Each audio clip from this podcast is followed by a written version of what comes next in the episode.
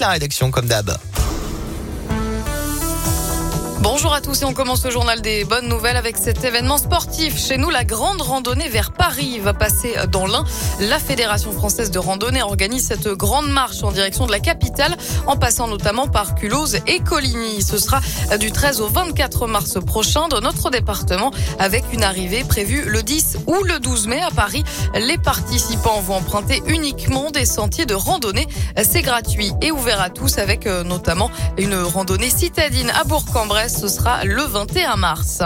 Et puis, le plus bel homme du pays vient de chez nous, enfin presque. Charles Stamper, le Mister Ronald, est devenu Mister France samedi.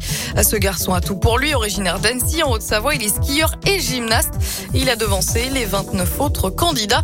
Sur le podium, on retrouve aussi Mister Bourgogne et Mister Toulousain. On vous a mis le détail et les photos sur radioscoop.com. Et puis on termine avec euh, une bonne nouvelle pour l'emploi dans la région. Le secteur aéronautique recrute selon l'association Aerospace Cluster. Ce sont près de 3000 recrutements qui vont être lancés courant 2024 chez nous.